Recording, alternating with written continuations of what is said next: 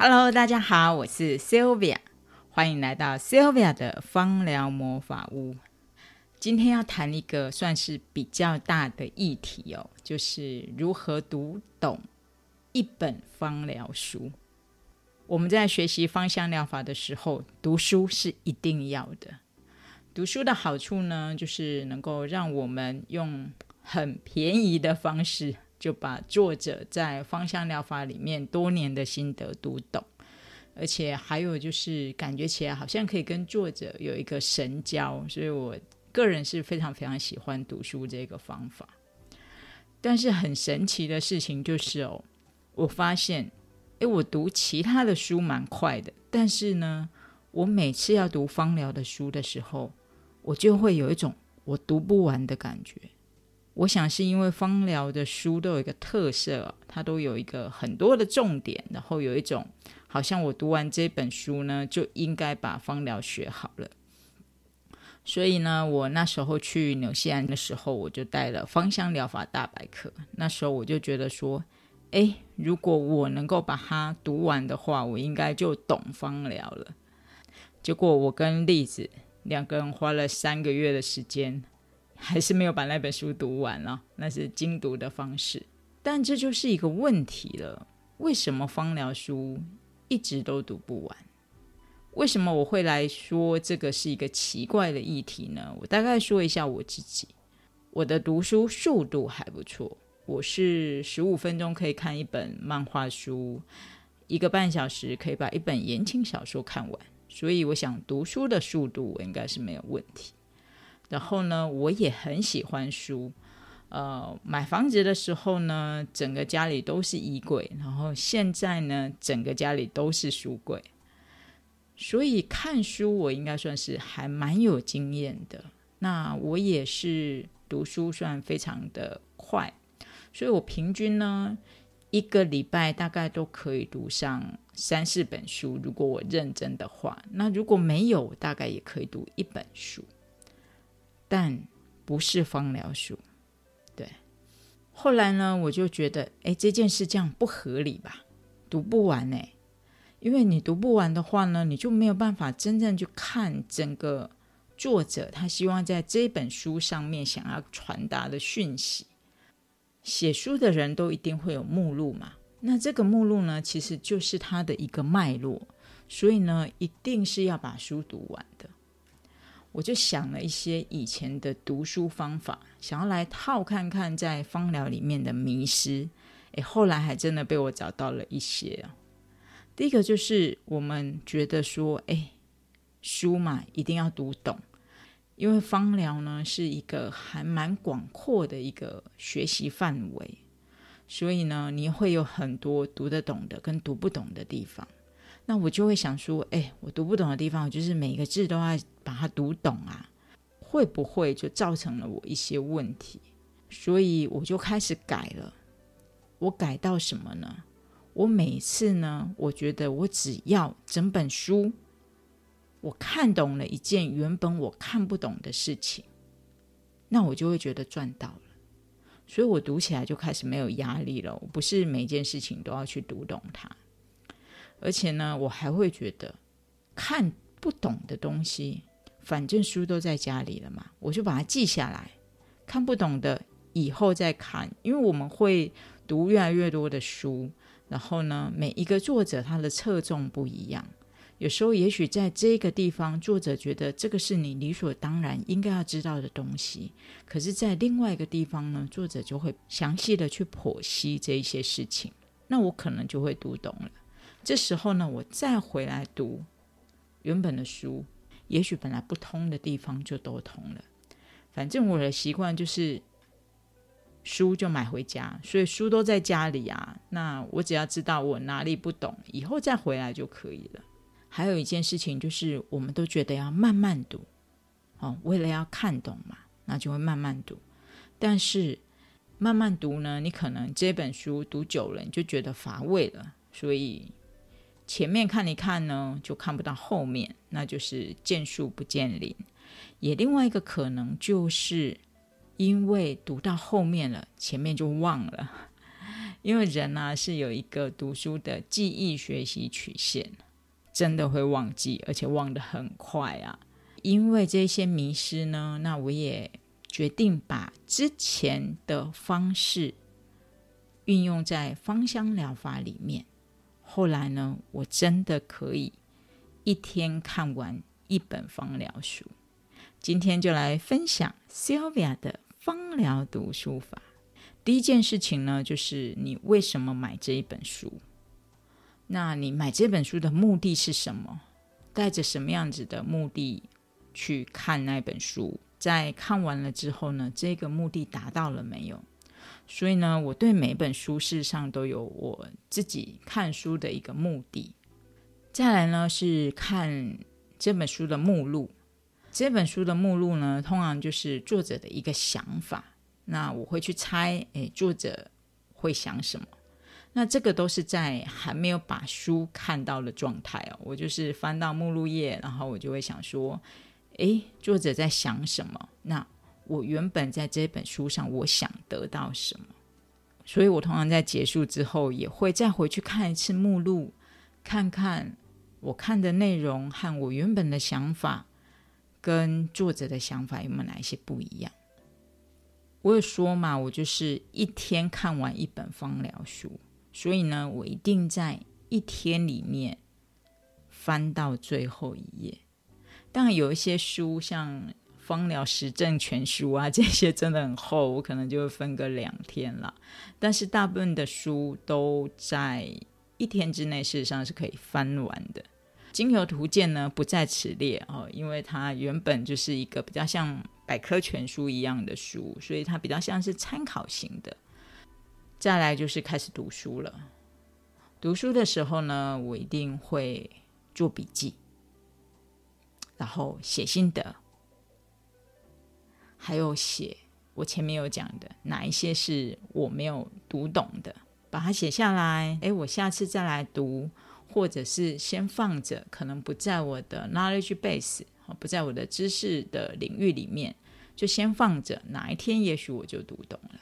这个呢，就是我的读书法，但是没有说例子，好像大家可能也觉得雾里看花吧。我就来跟大家举一个例子。最近看的书呢，是君娜出的《情绪专科精油调香全书》。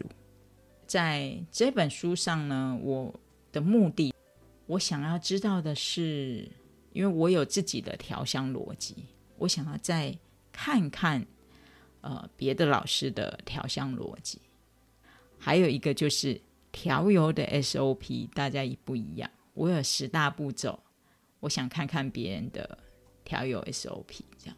再来呢，就是情绪用油，因为这是一本情绪。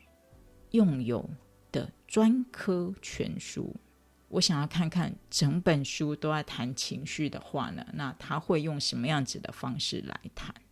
再来呢，就是看目录哦。看目录之后呢，我大概就得到了这本书的两大重点。第一个重点呢，就是调香；第二个重点呢，就是情绪。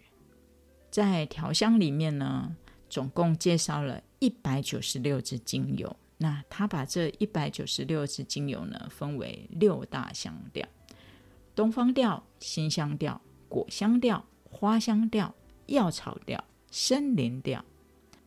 我个人呢，非常同意他对这一些香调的解释方式。我觉得写的非常好，尤其是呃每一个香调呢，它又有一些小分类，那它每一个小分类呢又代表的意义，我觉得这个部分呢真的是很佩服啊。不过呢，我觉得有一个药草里面的田螺乐就有一些分歧了。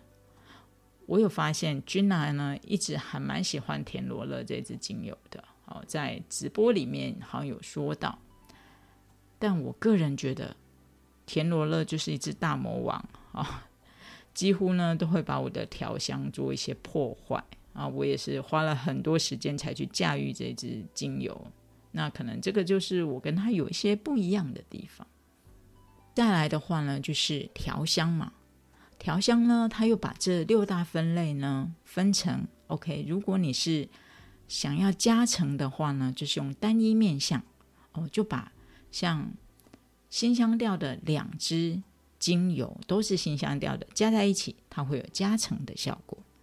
那自然呢，调香就还有它还有说到了相邻的、相间的、相对的，甚至是三重调香哦，就把不同的三种香调呢调在一起。那我对于单一跟相对的，那相对的就是会有比较一些冲击性嘛，我觉得是比较可以理解的。那在相邻、相间跟三重的部分呢，那我就会先把它放着。再来呢，就是情绪啊，情绪的这个面相呢，它总共给了我们一百二十种情绪。我觉得书里面呢非常厉害的事情，就是他去对每一个情绪的解释是很通用的哦，就会其实有点像是举例子啊，会让你知道说，OK，原来这样子的想法，它被定义于这样子的情绪，那他就会用这个情绪呢去调油。那用的呢，就是前面的香调哦，跟两个香调加在一起啊，或者是三个香调加在一起。对，那这样子呢，其实会有一些限制，但是呢，也因为这些限制，你就可以更了解说，OK，原来作者想要在前面讲的香调啊，或者是面相啊这些，我觉得整本书贯通的非常的好。感觉起来有点像在做书评了。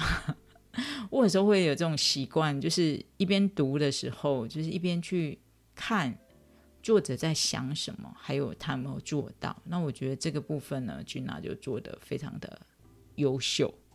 当然了，就是君娜本身就是一个旁征博引的人，所以他对于一个情绪的定义，我觉得就做的非常的好。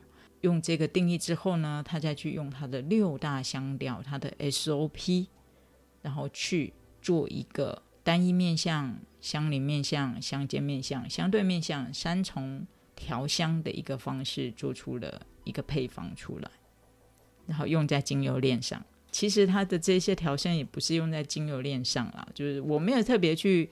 呃，讲它另外一个篇章是精油链的原因，是因为我觉得它这个调香啊，是用任何一个方式都适合的。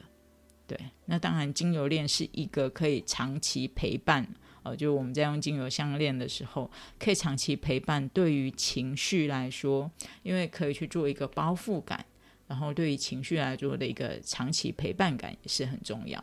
那读完了这本书，对我就是一天读完这本书。那我会做的事情是什么呢？通常呢，只要有配方，我一定会去验证。但是当然不会整本书都去验证啊，我会去找几个呢，我觉得有兴趣的情绪，然后去使用，然后看看我的情绪有没有改变。啊，或者是呢，我手上有的油。我就会在看书的时候，我就把哎，刚好这个配方我手上有，这个配方我手上有，我就把它勾起来，然后我就会去挑几个那个配方来去看看那个调香的感受力。这个就是我的一个验证的方法。芳疗笔记那一天看完之后，很简单的心得笔记，因为我前面就想知道说，哎，调油逻辑。我觉得调逻辑基本上是大同小异的，大概就是做完很多的个案之后，你会找出来哦，原本就应该要这么做。从懵懵懂懂到最后，你一定会找到一个属于自己的 SOP。所以我觉得大家到最后都会差不多。然后再来的话呢，就是对香气的阅读哦，每一个人的阅读方法都不一样，真的都不一样。就是我们的调油逻辑。SOP 也许是一样的，但是在调油或者是调香的时候，每一个人对香气的阅读不一样，尤其是情绪上面，真的有还蛮大一点的差异。像是我刚才有说到的田螺乐嘛，那真的每个人对药草香气的定义可能就不太一样。但是呢，对于花香、果香、森林香这些新香调。倒是没有太大的不同，我觉得主要我们会有一些不太相同的地方，应该是在东方调跟药草调的部分。让我得到还蛮多的收获，就是我习惯调油是三到四支精油。那因为在这一个的配方里面呢，我看到了两支精油的可能性。所以，也许呢，我也会再去尝试一些两支精油来调香的方式。以前都觉得两支精油可能会太淡薄，也许我之后也会来调试看看，能不能用两支精油来做这件事情。田螺乐上面呢，去使用田螺乐的时候，我印象中那已经是一二年、一一年的事情哦，因为那时候我忘记谁特别喜欢田螺乐，就一直。有提到它，那我就想说，哦，这个十全大补身的油，我应该去使用。但是我在使用上一直不顺手，因为它只要跟其他的搭呢，我觉得就会把其他我想要的调香给抢走了。所以我在田螺乐的使用上面呢，虽然克服了，但并没有特别的喜爱。那这个呢，到底是不是我的边界哦？我也是在考虑的。一个例子就是，我之前其实是不喜欢姜这支精油的，因为我找了还蛮多的精油的厂商和产地，那些味道呢，像斯里兰卡、像中国啊，这些味道我都不喜欢，所以它限制了我想要去使用姜这支精油的做法。就是我会只有在必要的时候才去使用它，而不是广泛的使用它。直到呢，我遇到了马拉加斯加的姜精油，和我最近也进了马拉加斯加的姜精油，那那个味道跟能量呢，都是我喜欢的，我就能够验证在原本在一些书上面，或者是原本在我们的理解里面。将精油应该有的功效，所以它未来也会慢慢的加进我的一些芳疗的配方里面去。田螺乐到底是我过往的一个遇到的经验问题，还是我真的就不适合它？还是呢，我应该 多找几家厂商，找到适合的田螺乐为止？啊，所以。这个就是我在去读每一本书里面的时候，我会找到一个自己的问题，然后我会去思考，然后也会找到一些心得，我去运用。只要有获得，就是很好的事情了。你其实不一定要整本书都懂，那我觉得就已经足够了。尤其芳疗书，虽然说很多人说芳疗书比其他的书贵一点，但是几百块。甚至上千块，你就能够学到别人整理下来属于他的心得，一直都是很划算的事情。其实这个内容呢，其实应该可以开一堂课，只是为什么我把它放上来呢？是因为我上一次在讲心灵书写的时候，我就说我也许未来就可以开芳香书写的课程，那还真的。我就会开线上芳香书写的课程。我最近有一个想法呢，是来写芳疗书的读书心得，所以我就想用 podcast 讲出来，说不一定呢，下一次我们就有芳疗书的读书会了呢。好喽，这一集的 podcast 不知道你有没有喜欢？我希望你喜欢。如果你喜欢的话呢？欢迎把它分享给一样读不完芳疗书的方友。芳疗魔法屋，我们下次空中再见喽，拜拜。